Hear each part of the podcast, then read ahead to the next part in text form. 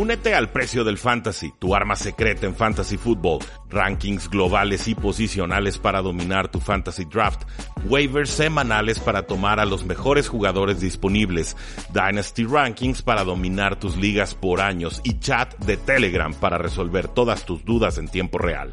Visita stam.store diagonal precio NFL o da clic al link en este episodio para suscribirte.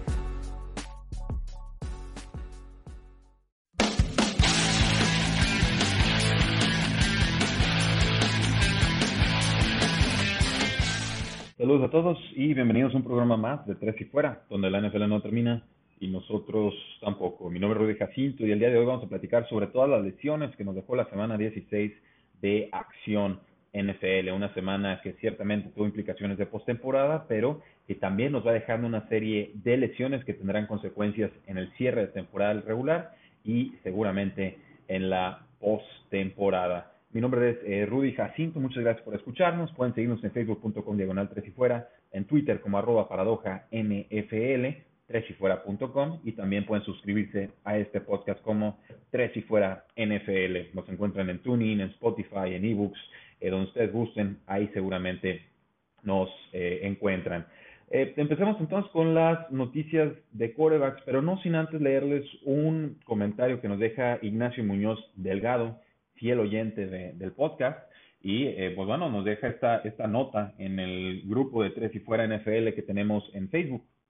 Lo voy a leer tal cual y de ahí pasamos con todo gusto a leer las lecciones más importantes. Nos dice Ignacio, eh, después de escuchar a diario el podcast de Tres y Fuera y acercándose al final de la temporada regular y del propio año, ahí les van las notas de un fiel oyente sobre vuestros pronósticos. Es de, es de España el muchacho.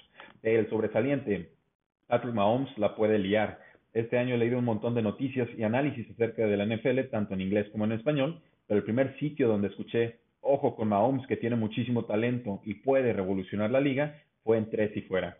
Grande Rudy con esa visión del talentoso quarterback de los Chiefs. El notable, los Saints son los grandes contendientes y el principal enemigo de los Chargers son los Chargers. Eh, pues efectivamente, en temporada regular, los Saints se han mostrado como el rival a batir y el que quiera llegar al Super Bowl de su conferencia tendrá que llegar eh, que ganar en Nueva Orleans, lo que no parece nada sencillo. Los Chargers han jugado muy bien, pero hicieron la chargerada en casa contra los Broncos. Perdieron un partido que tenían ganado y que tenían que haber ganado. Y esa estúpida derrota les priva del bye y les hace jugar todos los partidos como visitantes, aunque en realidad ellos nunca juegan como locales. El bien, Green Bay necesita un cambio de coach. Ya lo decíais por ahí de la semana 3. El equipo no estaba bien trabajado en ataque y todo se fiaba a las genialidades de Rodgers. Finalmente los hicieron caso, pero ya habían tirado la temporada. Y el suspenso. Los Seahawks van sin rumbo y Locke no está sano. Nada que esperar de los Colts. Bueno, es verdad que los halcones marinos han usado de forma intermitente a su pick número uno, el corredor Richard Penny, pero no es menos cierto que en temporada de teórica reconstrucción ha competido de forma sensacional, superando cualquier expectativa. Para mí, Pete Carroll está en el top 3 de coach este año. Y en cuanto a Locke, pues después de un comienzo titubeante está jugando muy bien y ha llevado a su equipo a un partido de postemporada y ojo que lo pueden ganar. Todo un placer escuchar vuestros análisis de temporada regular que han tenido muchos más aciertos que despistes. A la espera quedamos de vuestros análisis de la última jornada y sobre todo de la ronda de eh, comodines. Pues primero que nada, eh, bueno Ignacio, muchísimas gracias. Has estado al, pie del cañón siguiendo este, este proyecto que empezó en, en marzo y que seguramente tendrá muchos años más de trabajo, pero también me, encanta que, el público se involucre y que diga, a ver, aquí es donde acertaste, aquí es donde más o menos estás bien y aquí es donde de plano le fallaste por completo. Ciertamente he sido fan de Patrick Mahomes desde que lo vi en, Texas Tech el año pasado.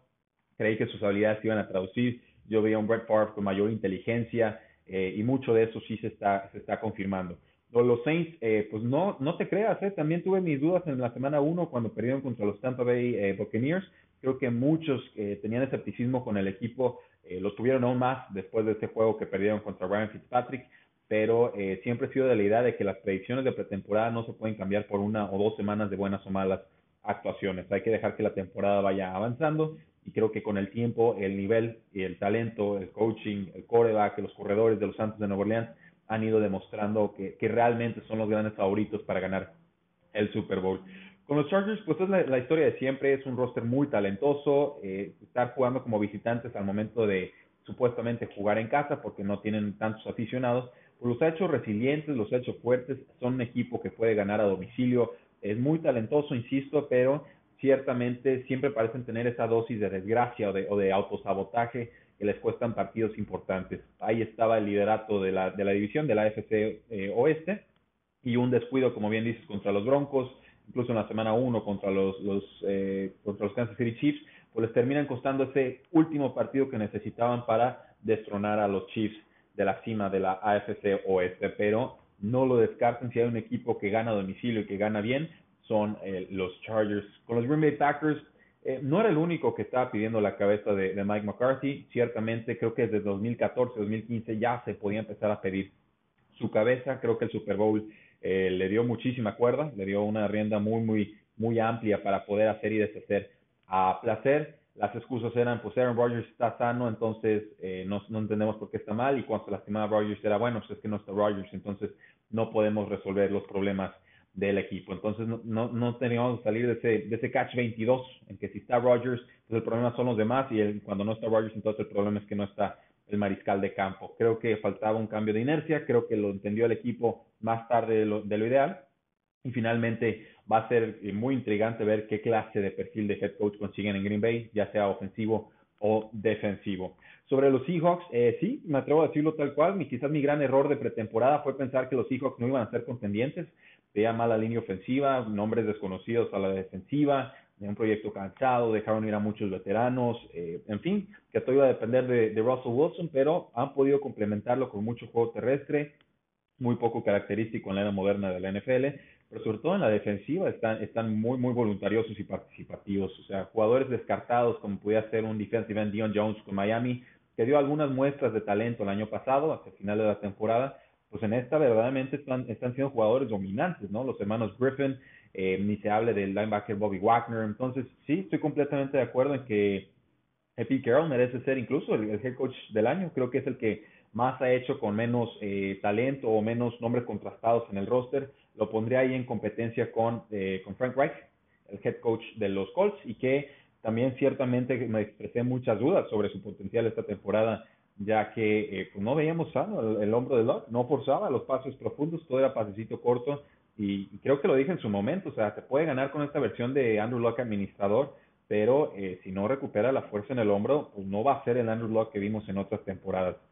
Por fortuna para todos, ese Andrew Locke regresó, ya encontró a T.Y. Hilton en profundidad, a Eric Ebron en profundidad, a Don Charles Lindman, a Chester Rogers, a toda una serie de jugadores que realmente le dan una dimensión mucho más completa de la que habíamos visto por lo menos en la, casi la última década con los Indianapolis Colts. Entonces, en serio, muchísimas gracias, fantástico que compartieras este, este comentario, lo quise leer completo para que vean que así como celebramos los aciertos, también eh, aceptamos y aprendemos de nuestros errores. Muchísimas gracias, Ignacio, y esperamos seguir contando contigo como aficionado y oyente sobre todo de tres y fuera.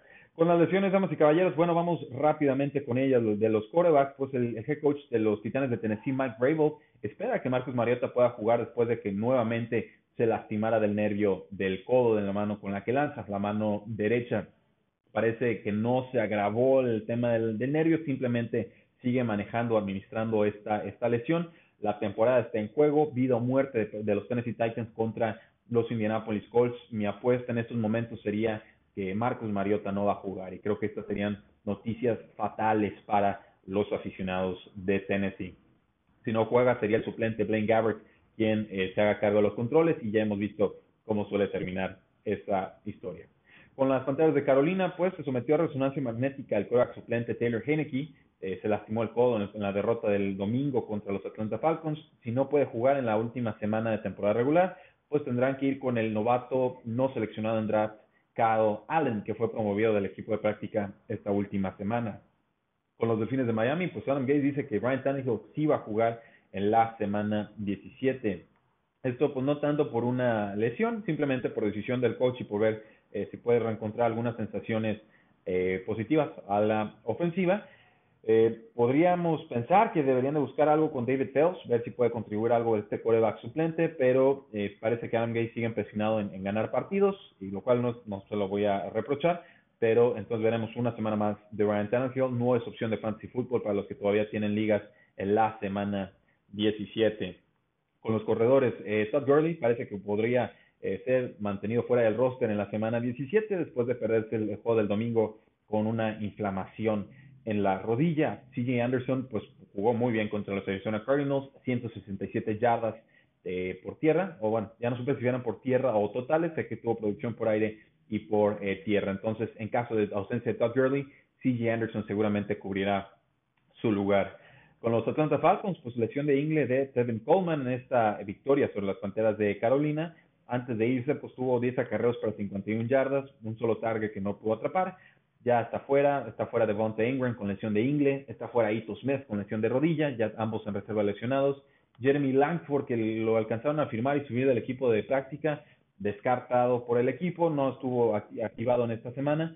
Brian Hill fue el último hombre de pie en ese backfield y acabó con 115 yardas totales. Entonces creo que va a tener otra tarde importante si el equipo decide comprometerse con él en la semana 17. Excelente opción para los que necesitamos un volado o alguna clase de producción de running back 2, un bajo calibre en fantasy football en esa última semana 17 de campeonato con eh, Bill Bryan y los Houston Texans, pues Lamar Miller debe de volver esta semana, está, está mejorando su salud, dice el head coach, y pues los Texans pudieron ganarle a los Jaguars sin Lamar Miller, pero eh, definitivamente no pueden aflojar el paso si quieren mantenerse como líderes de la AFC Sur. Si pierde Houston y ganan eh, los Colts, o por ahí incluso los, los Titans, pues bueno, se complicaría mucho la vida. Los Texans bajarían algunos peldaños en su posición de postemporada o en su sembrado de la AFC con los Seahawks. Eh, Pete Carroll, el head coach, dice que Rashad Penny, el novato, que tiene una lesión de rodilla, podrá volver el próximo eh, domingo para jugar contra los Arizona Cardinals. Esta selección número 27 en el draft eh, anterior, pues ha estado fuera las últimas dos semanas y los Seahawks han expresado que no les interesa descansar jugadores a pesar de que ya prácticamente están calificados a post-temporada. Con los Chargers, pues Austin Eckler regresa para el cierre contra los Denver Broncos en la semana 17. Ha estado fuera por una conmoción y por molestias en, un nervio, lo que se llama un stinger en inglés. Ha estado fuera las últimas dos semanas. Con los San Francisco 49ers, Matt Breda fuera en la semana 17 por una lesión de tobillo que volvió a sufrir en la derrota del domingo contra los Osos de Chicago. Tiene 24 años, seguramente estará involucrado en el backfield de los 49ers en la temporada 2019, pero no sabemos si va a estar Jared McKinnon ahí y sobre todo si van a contratar más talento, ya sea por agencia libre o por vía de el draft.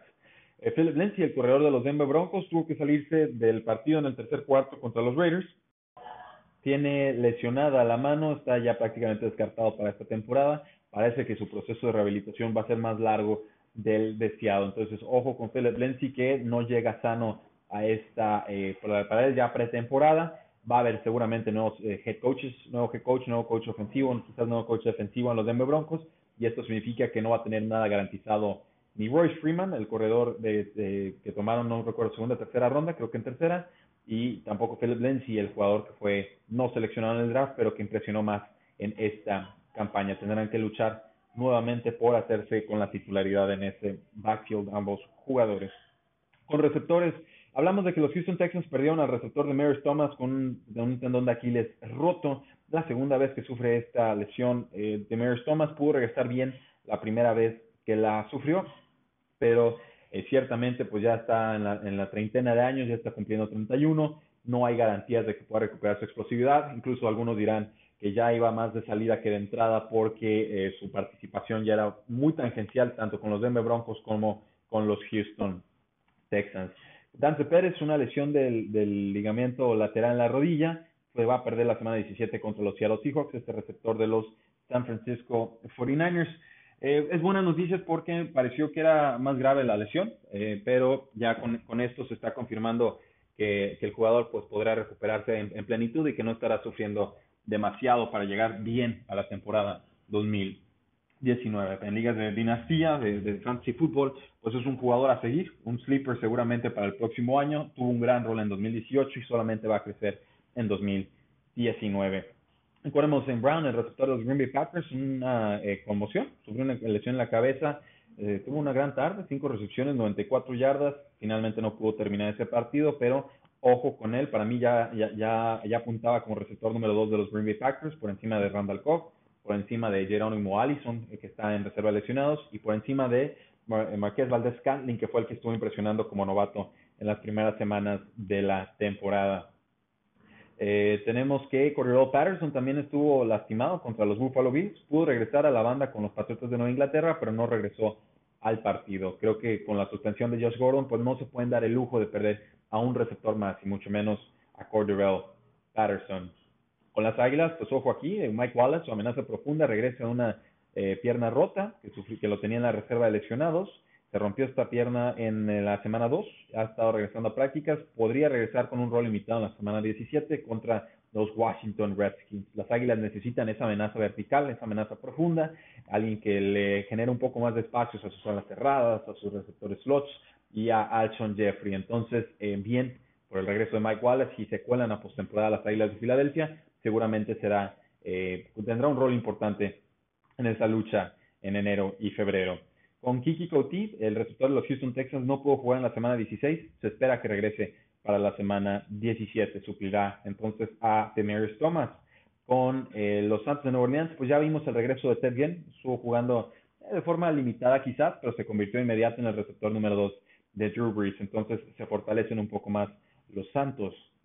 Con los Jets, pues dos receptores lastimados. Quincy Enungua se va a perder la semana 17, su receptor slots no ha jugado por una lesión de tobillo desde la semana 14 en una victoria contra los Buffalo Bills.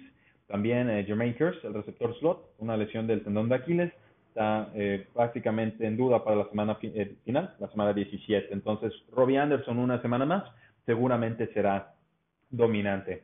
Con las alas cerradas, el ala cerrada Eric Ebron de los Minneapolis Colts tuvo una conmoción contra los New York Giants y no pudo regresar al partido en duda para jugar este próximo domingo. Mi apuesta sería que si regresa. Si no lo hace, pues el suplente será Ali Cox y el otro a la cerrada que se llama Hewitt. Con los Giants, Red Ellison estuvo descartado en este juego contra los Colts también por una eh, conmoción. esto pues, le da más oportunidades a Evan Engram, que ha tenido grandes semanas en el prácticamente el último mes. Entonces, en ligas de fantasy fútbol, todavía podemos confiar en, Evan Engram. Y además, bueno, con, hablando de las cerradas, pues el de los Washington Redskins, Vernon Davis, y Jordan Reed, eh, pues están, estuvieron descartados semana 16, no espero verlos en la semana 17. Y por último, con los defensivos, la más importante de todas, creo yo, es la ausencia, la pérdida, la tragedia de no tener al defensive end Jurel Casey de los Tennessee Titans. Una lesión de rodilla lo pone en reserva de lesionados. Llegan muy golpeados los Titans a este último duelo contra los Indianapolis Colts. Es una lesión del, del ligamento lateral en la rodilla, del MCO es una lesión que normalmente toma algunas semanas en, curar, pero es extraño porque entonces podríamos pensar que los Titans sí podrían recuperar a Jurel Casey en postemporada de no haberlo puesto en reserva de lesionados. Esto nos indica que el equipo cree que su, lugar en el roster, que esta posición es más importante que poder recuperar a un superestrella como lo es Jurel Casey. Entonces, un caso extraño, pero eh, finalmente la decisión que toma el equipo. Casey termina la temporada 2018 con siete capturas, es uno de los defensores más subestimados en toda la NFL, lo he dicho muchas veces, y no es frase mía, creo que es de, Matt Williamson, alguien a, quien sigo mucho, dice que Jerome Casey es el mejor defensor del que nunca hemos escuchado hablar, y no, no es mentira, ha sido un Pro Bowler en cuatro ocasiones, es el jugador número dos calificado por Pro Football Focus como eh, eh, defensor en el juego terrestre entre tackles defensivos este año. Entonces, un superestrella, anoten el nombre, Jerome Casey, no va a estar con los Tennessee Titans el resto de la campaña. Eso, damas y caballeros, es nuestro resumen de las lesiones que nos dejó la semana 16. Muchísimas gracias, sigan disfrutando su recalentado, sus festividades, a sus familias. La NFL no termina y nosotros tampoco.